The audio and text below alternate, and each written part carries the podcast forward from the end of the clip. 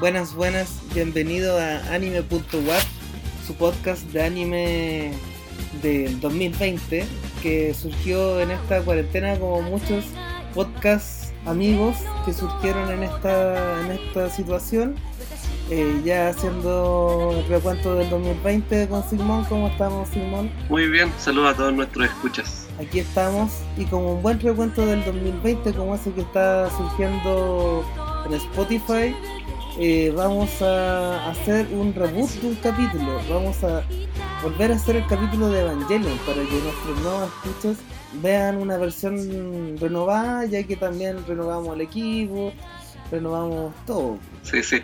Para, bueno, el- nuestros escuchas más acérrimos saben que yo en ese momento no me encontraba en el podcast, así que ahora van a poder disfrutar de mis opiniones.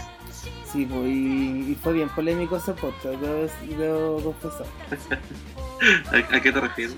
Hubo harta controversia entre los escuchas con el podcast, así que ahora vamos a hacerlo con, más, bajaron el cari- perfil. vamos a hacerlo con más cariño. no, sí había cariño, pero me estaban bajando el perfil. A una obra maestra como es Evangelion. Sí, bueno, también eso, eso es bien polémico entre los acérrimos de, del anime, porque me, yo me he fijado mucho en podcast amigos que eh, tienen reticencia a hacer capítulos de Evangelion porque parece que no les gusta tanto lo, lo mainstream que se ha vuelto. Es que, claro, yo creo que es la gran figura después de Dragon Ball del anime. Dragon Ball es la figura de esos monitos chinos que todos conocen y, y Evangelion ya eso es como los monitos chinos de breakdance. Como que ahí, Sí, con eso se, se cubre toda la gama de, de monitos chinos para la gente que no sabe. eso quizás, esa, esa, esa impresión eh, de la popularidad quizás sea más en Chile, porque como se emitieron las dos en televisión abierta, como que el boom después de del anime, después de Dragon Ball, estaba más diluido en otras series hasta que llegó para los mismos eh, consumidores, llegó Evangelion ya como en horario prime eh, acá en Chile en el año 2000 y fue como el gran Sí. boom. po. Sí, pero creo que yo creo, o sea, creo que Gainax igual ha tirado varios como merchandising que es bastante reconocible igual para la gente aunque no haya visto la serie o que no sepa de qué se trata.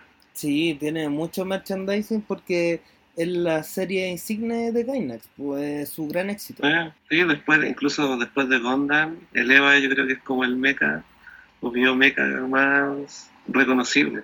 Sí, o sea, obviando macros, así de, de partida. Porque, Claro. porque macros, no, no macros y Gundam son, son como muy relevantes y Evangelion vino como a reformular el, el anime de mechas, a llevarlo a un punto de vista mucho más psicológico que solamente eh, lo bélico.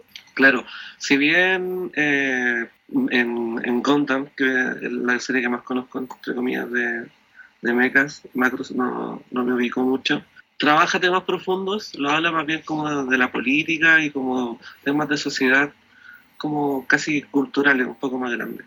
Pero Evangelion nos muestra y nos refleja a nosotros mismos en cuanto a facetas emocionales Sí, y que obviamente al tener a estos eh, adolescentes protagonistas, para un adolescente es mucho más fácil identificarse. Sí, o sea, nos pasamos de, del peso de la guerra, de, de las batallas, ya haya un entendimiento de los de lo psicológico y emocional detrás de los personajes. Sí, claro, si bien todo esto en muchas series pueden mostrar como rasgos psicológicos, cicatrices psicológicas, en Evangelion vemos a personajes que ya venían con una carga previa, Sí, antes de, de todos los eventos que podemos ver en las imágenes.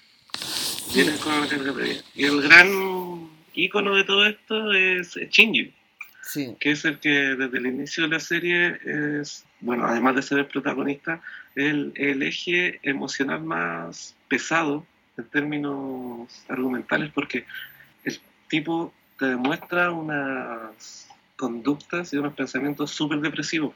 Sí, pues, y que está en son constante inestabilidad. ante la relación con otras personas y entre que se ve incluso entre en la serie con sus compañeros con sus compañeros de trabajo o de equipo con, Sí. con los otros pilotos de Eva Sí, conjunto con, yo creo que la dupla de, del- del- de los temas psicológicos con Azuka, que también viene con, que viene con una personalidad bien avasalladora, bien, bien fuerte, que tenía por detrás todo un, todo un tema por el, el, asunto de destacar, porque su madre no la reconocía como nada. Claro, ahí vemos el paralelismo que hay en estos dos protagonistas porque Shinji eh, también busca reconocimiento, pero ahí vemos la magia que tiene este, este ser humano, que somos todos nosotros, que podemos pasar por contextos muy similares, pero nuestro temperamento, nuestro algo biológico, eh, no- nos hace enfrentar de distintas formas.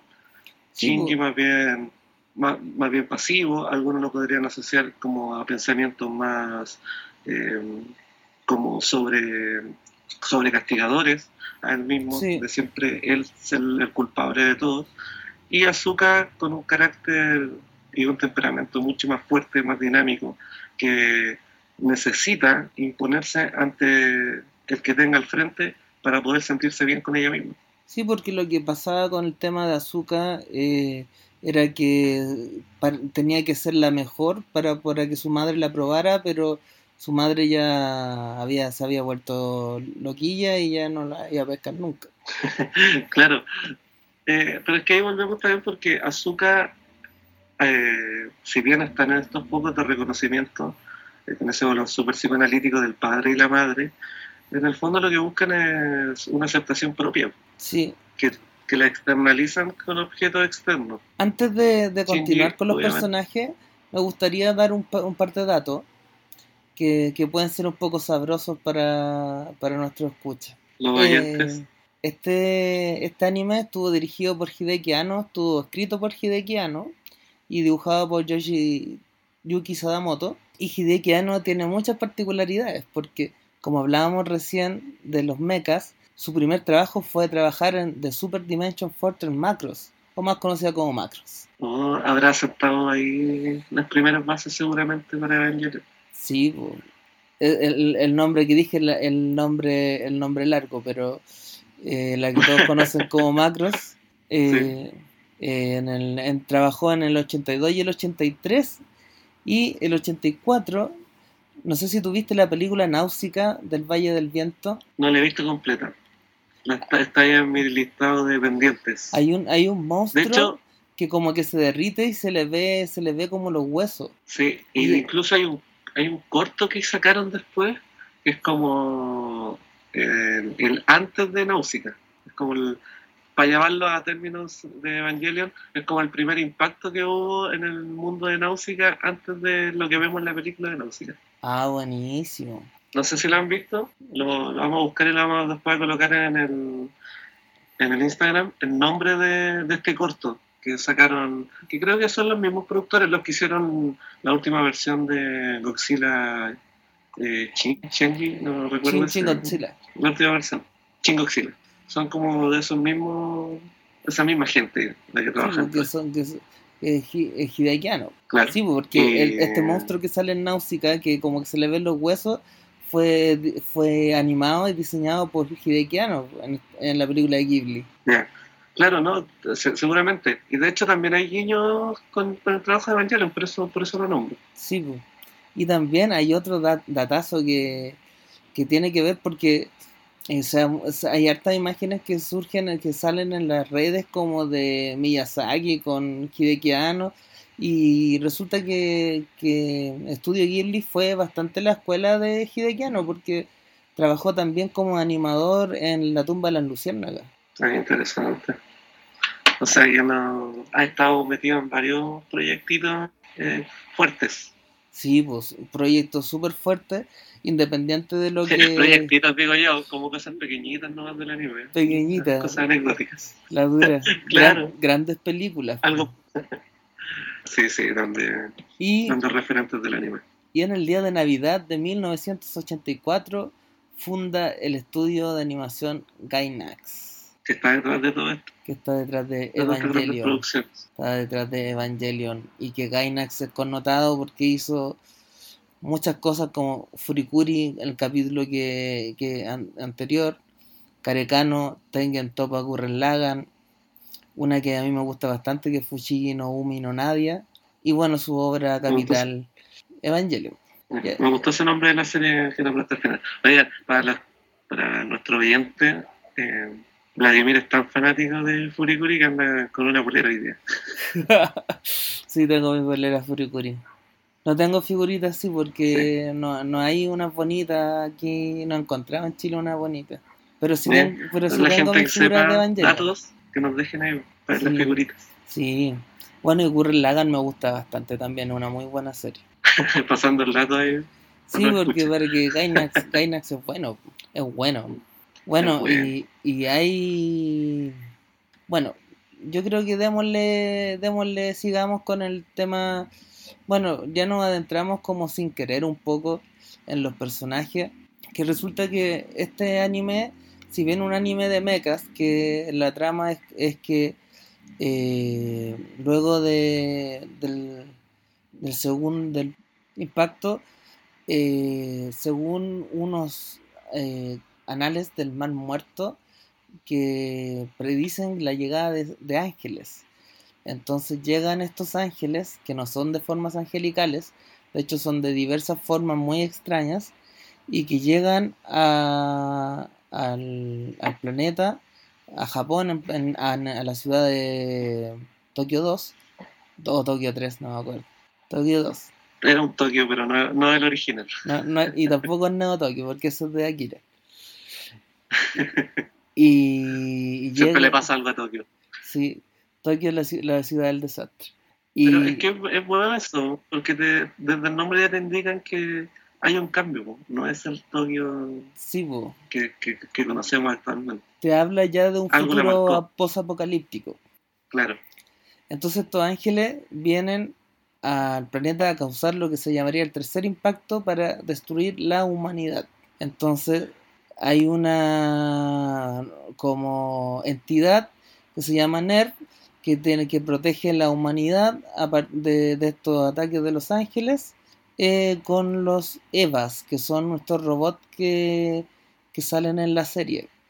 Y estos robots son piloteados por niños de 14 años y que cada, cada capítulo nos plantea ciertas batallas que obviamente lo- dentro del género de los mechas es como lo lógico, pero poco a poco se, se nos va a dando pie a una reflexión más filosófica y psicológica de los personajes, que es donde, donde, sa- donde sale el mayor valor de esta serie. sí, bueno, en, en términos filosóficos hay varios elementos que, que se introducen en la trama.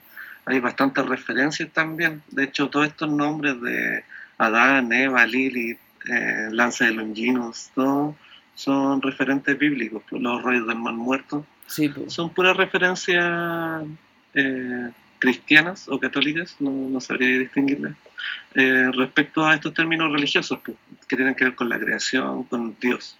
sí, Y, y como lo habíamos señalado antes, la profundidad de, de los personajes en su carácter psicológico, que es como el móvil de muchos de ellos.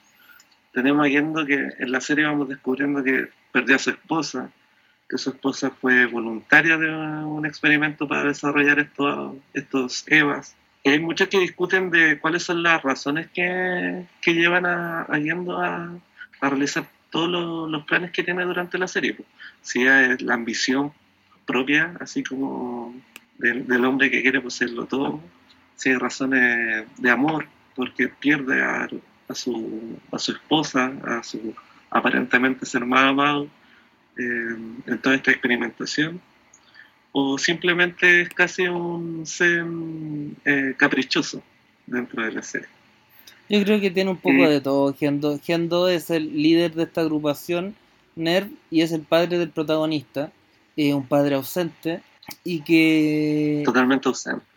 Y que es súper exigente con, con Shinji, su hijo. eh, básicamente le exige que haga el trabajo y sin ningún tipo de acercamiento emocional hacia él, lo que para Shinji es todo un, eh, un, un tema desestabilizador de emocional. Sí, bueno, Shinji al principio de la serie lo vemos también bastante como poco anímico desde el inicio.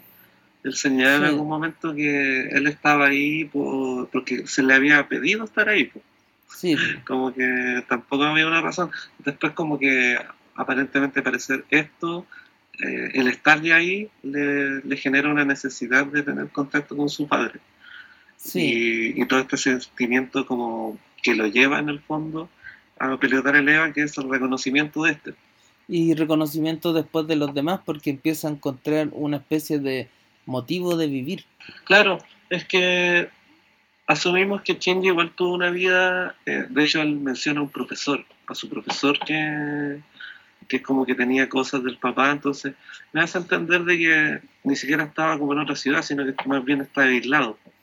Sí. Como, como fuera de contacto con, con otras personas, porque no atribuye a nadie más así como extrañar, por último, no sé, a, a tu amigo que tenía ahí solo, sino que... Tenía una vida bastante más, solitaria. Solo.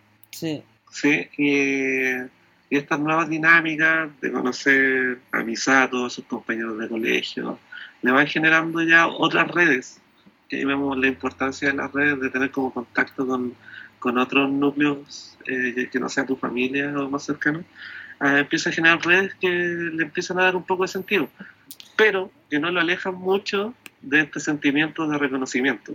Sí. De, o sea, de, de, búsqueda de reconocimiento de otros. Ahora que lo, que lo mencionamos, el tema de los compañeros de colegio y todo eso, eh, me, que me gustaría mencionar algo. Yo creo que mientras más alto estás, más duro caes.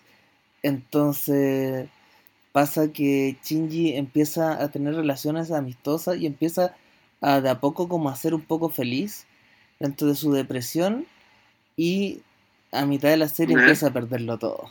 Oh, qué, triste, pero qué acertada analogía de que entre más alto estás, claro. Es que eh, de cierta forma empieza a conseguir estos lazos de, de aprobación, pues de cercanía a otros. Pues. Y como dices tú, los empieza a perder. Y claro, dejas, o sea, lo, hace una caída más larga todo lo que viene sí, la serie para él.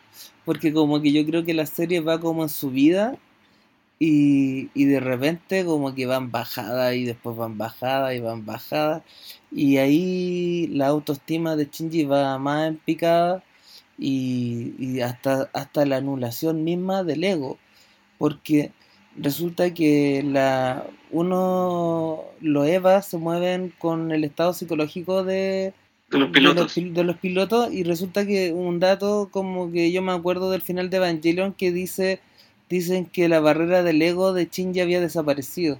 Ya. Yeah. Pero es que, bueno, esta serie también da como para muchas especulaciones, porque es, también se entiende que se necesita un piloto porque es porque se necesita un alma. Sí, y el alma es como eh, la energía más pura y lo que somos, somos el contenedor. Entonces, que decir eso como que no tiene egos es eh, diluirse por esto, volver así como a esta sopa primigenia de, de Lily. Justamente, pues, eh, se transformarse, transformarse ya en, en lo más primigenio de la humanidad. Y ahí es cuando se transforma junto con el Eva en, el inicio de la creación del. Puta, es que ya nos pegamos un salto muy bueno. Pero es muy buena la serie, yo creo. Yo creo que quizás no avanzamos mucho, pero, pero resulta que hay un, hay un tema de que se habla mucho del plan de complementación humana en la serie, que es lograr un escalón más allá en la escala evolutiva de la humanidad. Entonces, Sí. Entonces, y ahí vemos igual planteamientos filosóficos detrás.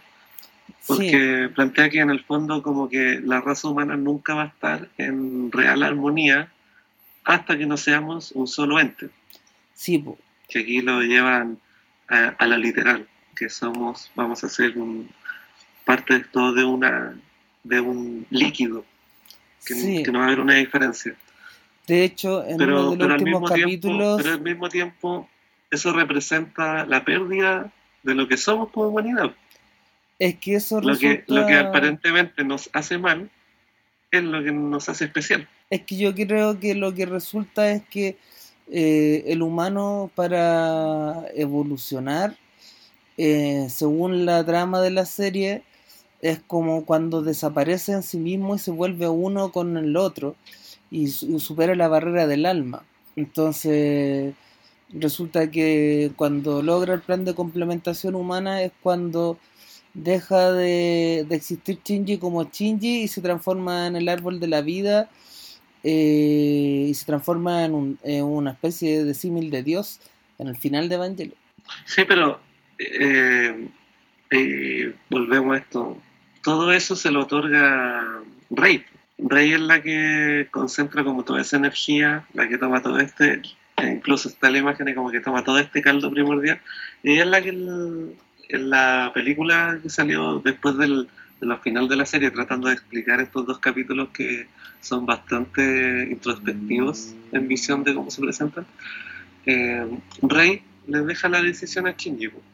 Sí, Eh, somos todo este caldo primordial o volvemos a lo que, lo que somos, esta individualidad y eh, entregarnos lo que, lo que sea que nos entreguemos siendo individuales. Odio o amor, lo que sea. Y yo creo que, por ejemplo, en el caso del amor, yo creo que es bien particular esta serie porque eh, sale muy poco lo del amor romántico, solamente en el caso de Misato con Kaji, que tienen tan enamorados y un amor tormentoso. Sin embargo, que yo creo que, la, que lo que se trata del amor son sobre todo el tema del amor propio. Sí, bueno, ahí también eh, está como todo mezclado, lo que también mencionaba con Gendo, hace por un amor, hace- un amor genuino a, su pareja, o lo hace por un amor propio de que él se quiere, que él cree que con eso se va a sentir mejor. Y con Shinji también lo, lo vemos.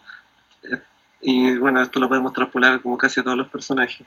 Eh, Las cosas que hacen, las hacen por, por un sentimiento hacia el otro o netamente tiene que ver con algo que ellos creen que los va a hacer sentir mejor. Yo creo que va de la mano ese con es esto el del- del amor punto, propio. ese es el punto clarificador de, yo creo que de lo, del motivo de los personajes, porque todos tienen un background de un trauma psicológico, eh, sobre todo eh, los problemas con las figuras paternas, maternas, porque Misato también tenía un problema con su figura paterna, que había muerto, Sí, pues. y, y todos los personajes estaban haciendo sus roles en estas batallas para llenar el vacío que le habían dejado en el pasado. Sí, de hecho Misato en un momento hace el sí mismo, como que ella también ingresó a NER esperando este reconocimiento de, de su padre ya fallecido, pero que a la larga estaba ahí por ella, Sí, que trata como de transmitirle esta enseñanza a Shinji, porque no hay que olvidar de que todo esto está pasando con un, con un individuo que es adolescente, donde todas estas cosas están revoloteando, pero donde hay pocas cosas internas que te permitan estabilizarte y hacer una reflexión profunda de lo que está pasando y, de lo que está sucediendo, de, eso mismo que está pasando, lo que está sucediendo en- adentro de ti. po. Incluso esto que, que aunque te lo diga alguien como un, forma, una de forma de guía, no lo pescáis. Que es lo que pasamos todos en el fondo por la adolescencia. sí, es Como que verdad. está esa necesidad igual de que las enseñanzas a la larga las tenemos que experimentar por nosotros mismos. Sí, en el caso de, de, de Misato, que es como la que de alguna manera le da una especie de familia a Shinji dentro de este Tokio, eh, ella también en, en algunos momentos también siente, dice cómo ella está tratando de, de ayudar a Shinji si no se puede ayudar a sí misma. Se encuentra un poco como inconsecuente en algunos momentos. Y, y es heavy porque el, el rol de Misato se transforma, no sé si en un rol de madre, pero sí como en un referente de lo adulto, pero también de lo adulto quebrado, como de una adultez corroída por una infancia destruida. Sí, y ahí me voy a colgar en esto que eh, sale súper lindo, porque Misato, eh, como tú dices, está también un poco quebrajada como su ser interno, su, su madurez, eh, entrega desde eso como genuino afecto, genuina preocupación. Si bien ella se sigue como construyendo a sí misma, eh, lo poco que sabe lo entrega de, de forma muy genuina. Además que como en todo, esta relación de que ella se lleva a, vivir en, a Shinji, a su departamento, empieza a generar lazos. Y eso también eh, empieza a generar ser reparativo. Sí, una familiaridad. Y, y, es inevitable que esta persona ya, Misato, siendo más adulta que Shinji, que también está reparándose y construyéndose, eh, tome ese rol de guía ante un muchacho que está súper perdido en la vida. Sí, pues está totalmente perdido. Y también yo creo, bueno, me gustaría hablar un poco de Shinji, que yo creo que tiene esta figura como muy del cobarde y todo, pero también es interesante cómo este personaje como destruido psicológicamente es quien tiene el poder para destruir el mundo o, para, o para regenerarlo. Como Shinji es, es el protagonista, destruye la, los, los, estereotipos del protagonista, porque él no es, un, no es heroico, sino que él se mueve por, por, por sus necesidades y sus carencias y su, su tristeza. Entonces, me parece bien poético el discurso de la tristeza como guía. Como que nunca en el anime, o sea, como se da muy poco en el anime de que de que los personajes sean movidos por instintos casi suicidas. Sí, sí, yo creo que se debe hacer como el gran aporte en ese sentido, como lo dices tú, rompe todos los esquemas del, del, del canon del, del, del héroe. Sí.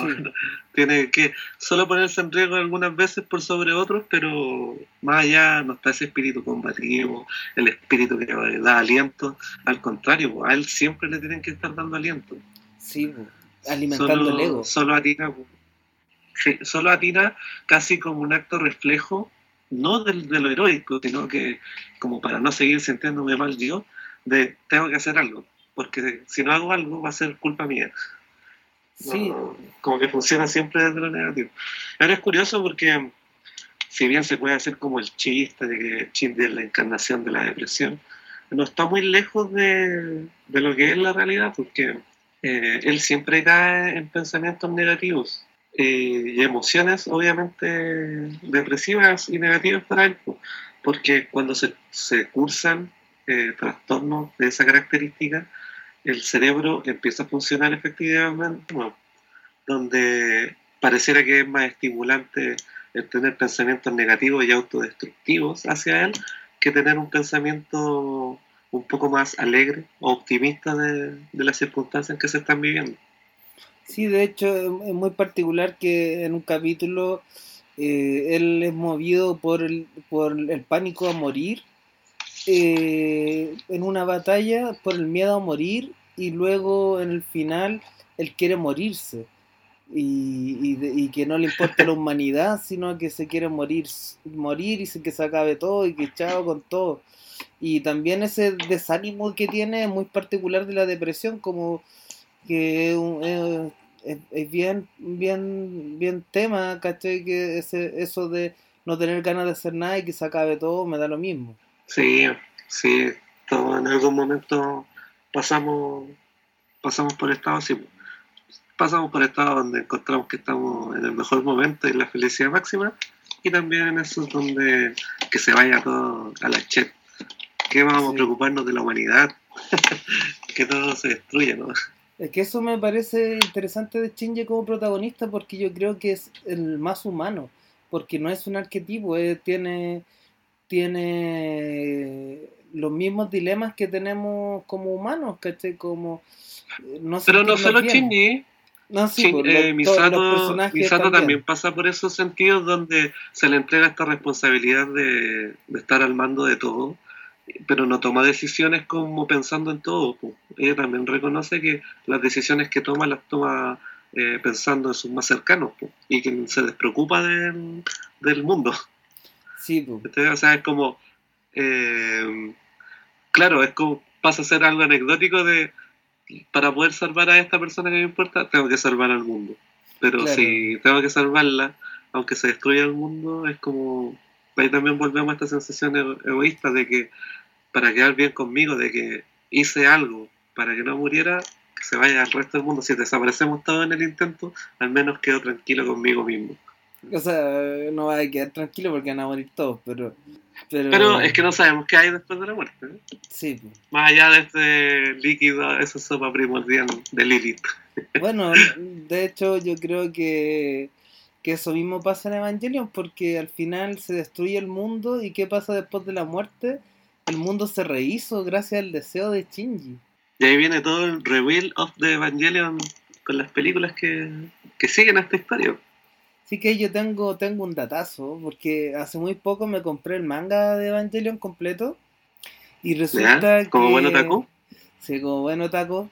Y resulta que este personaje de la, de la piloto que sale con lentes, que es una piloto nueva que no estaba antes en la serie, resulta que... Karen, Karen creo que se llama. Sí, que resulta que era compañera científica de la mamá. Ahora, no se explica cómo es un, es un personaje de 14 años eh, piloto, pero este Pero es personaje... que- En las películas se explica, Azuka en algún momento dice que tiene la maldición de los del Eva.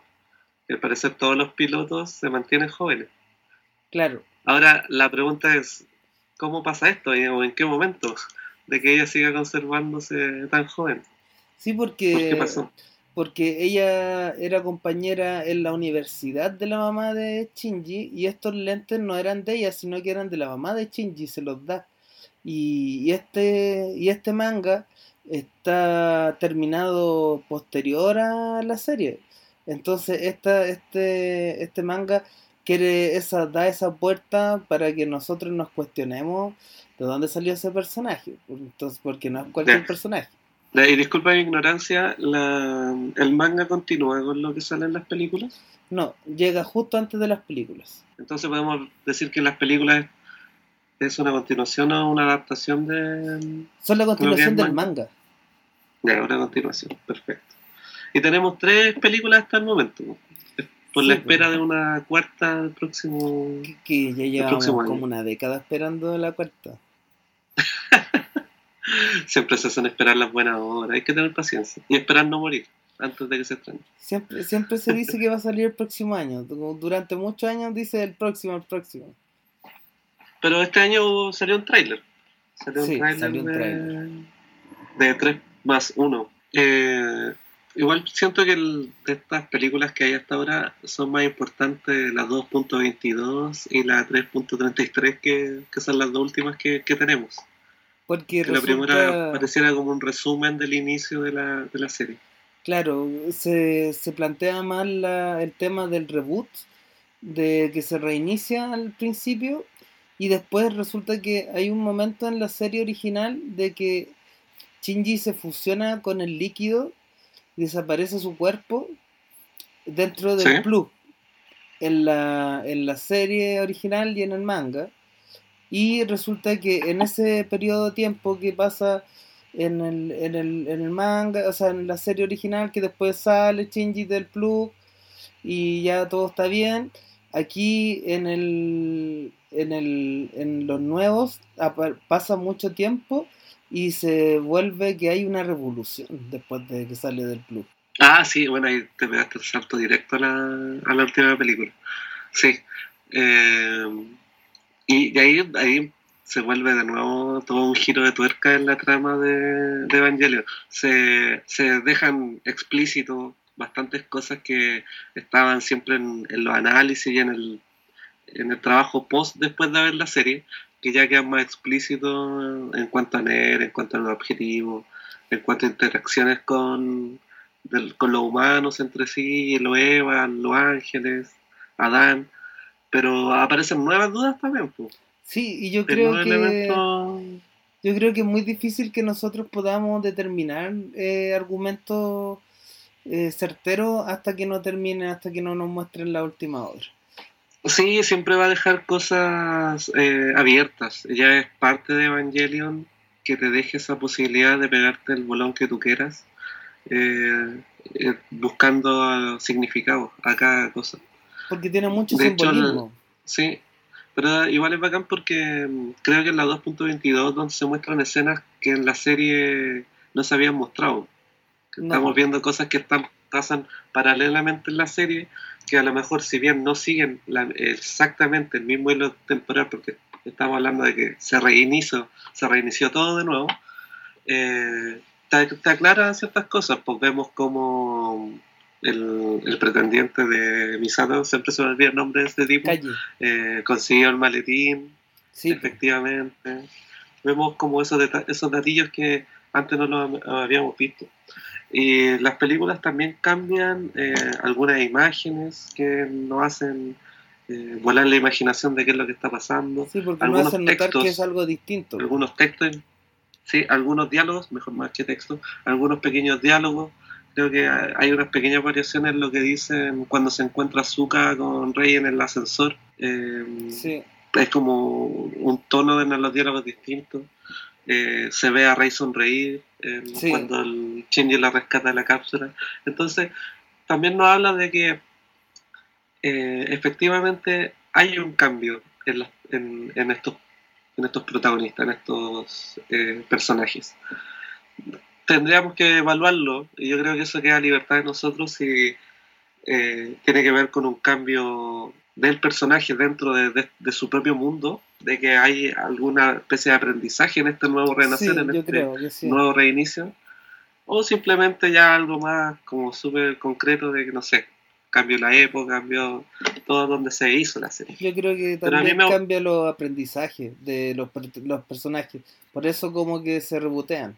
Sí, a mí de hecho me, también me gusta eso, po, porque habla de, de algo que también es como súper potente, y ahí voy a pegar el bolón, es que eh, nuestra alma igual conserva el, algo de nosotros, ¿cachai? Sí. Eh, que es algo constante. Y que si vamos a tener un aprendizaje, eso va a quedar plasmado en nuestra alma o nuestras experiencias van a quedar ahí como plasmadas. En nuestra alma, de- aunque se regenere. cuerpo. ¿Cómo? En nuestra alma, aunque se vuelva a, a renacer. Sí, pues. Bueno, todo esto desde los códigos de la serie, obviamente. No, Sí. no necesariamente como que sea así. tenemos que pensar que nuestro mundo funciona con las mismas no- normas. No, pues esto es un anime. Tenemos que decir, esto es un anime. El mundo no es Sí. así. Sí, pues dentro del mundo del anime, claro, me, me gusta esa idea de que eh, hay una real continuidad. Sí.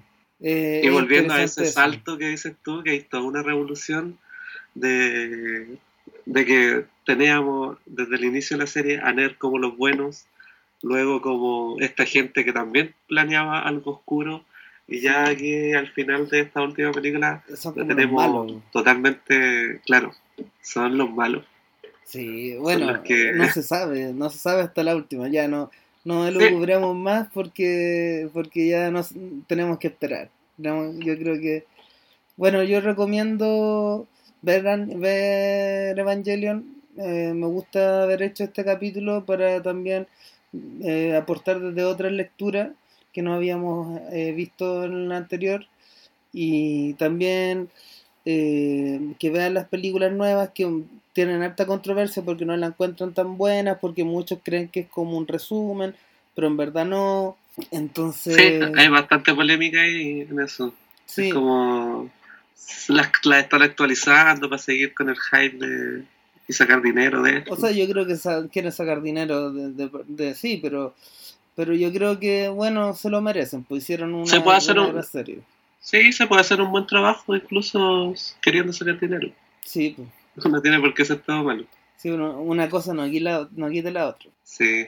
No, y Evangelion, para la gente que le guste o no le guste, eh, ha dejado marca en el anime. Y eso es innegable. O sea, independiente de que si le encontré una buena serie, espectacular serie o una mala serie, ha dejado marca y huella en, en la historia de del la anime. historia del anime. Sí, definitivamente. Bueno, nada más que decir, yo creo, Sigmund, eh, damos por finalizado nuestro capítulo, que es más de larga duración que los habituales. Pero, Es que es Evangelion, es inevitable.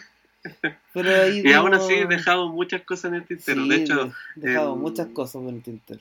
sí, po, hablamos con Vladimir que incluso se podría hablar de un puro personaje y, y faltaría tiempo para un capítulo. Sí, pues. Bueno, ya, pues.